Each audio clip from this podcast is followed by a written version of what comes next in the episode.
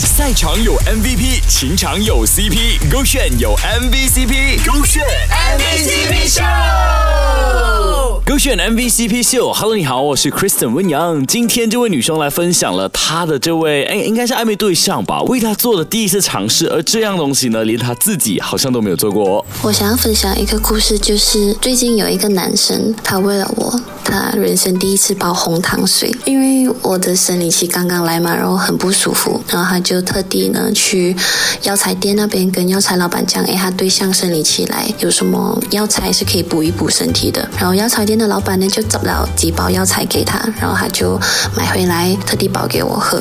我觉得是蛮甜的，因为这个是他人生第一次煲红糖水，就是连我自己都没有煲过，然后我也没有喝过，然后也是我人生第一次喝到。红糖水，很多时候在网络上面刷到讲男生叫女生在生理期的时候喝红糖水，女生会生气，其实也不是没有道理的。你看这位男生应该也不知道怎么煲红糖水吧，但是他愿意去行动，而且去到这个药材店问了之后再买回来煲给这位女生喝，就算这个红糖水功效不强都好，这个行动都值满分啦，对不对？这位女生呢来分享了这位暧昧对象为她煲红糖水，是这位男生的第一次煲红糖水，也是他第一次喝到男生亲手煲的红糖。水，这个是他人生第一次煲红糖水，就是连我自己都没有煲过，也是我人生第一次喝到红糖水，然后我觉得很甜，就是这种小小的细节，然后真的是有温暖到我。就我觉得这个男孩真的是有好好照顾我，然后就是很 take care of 我的身体啊，就是可能有时候我自己都会忽略掉我身体的那种健康的状况，然后他就是会很细心的去照顾我，去叮咛我了，然后嗯，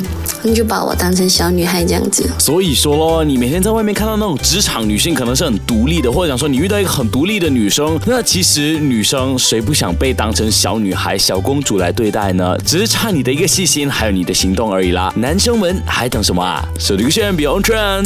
赛场有 MVP，情场有 CP，勾选有 MVCp，勾选 MVCp Show。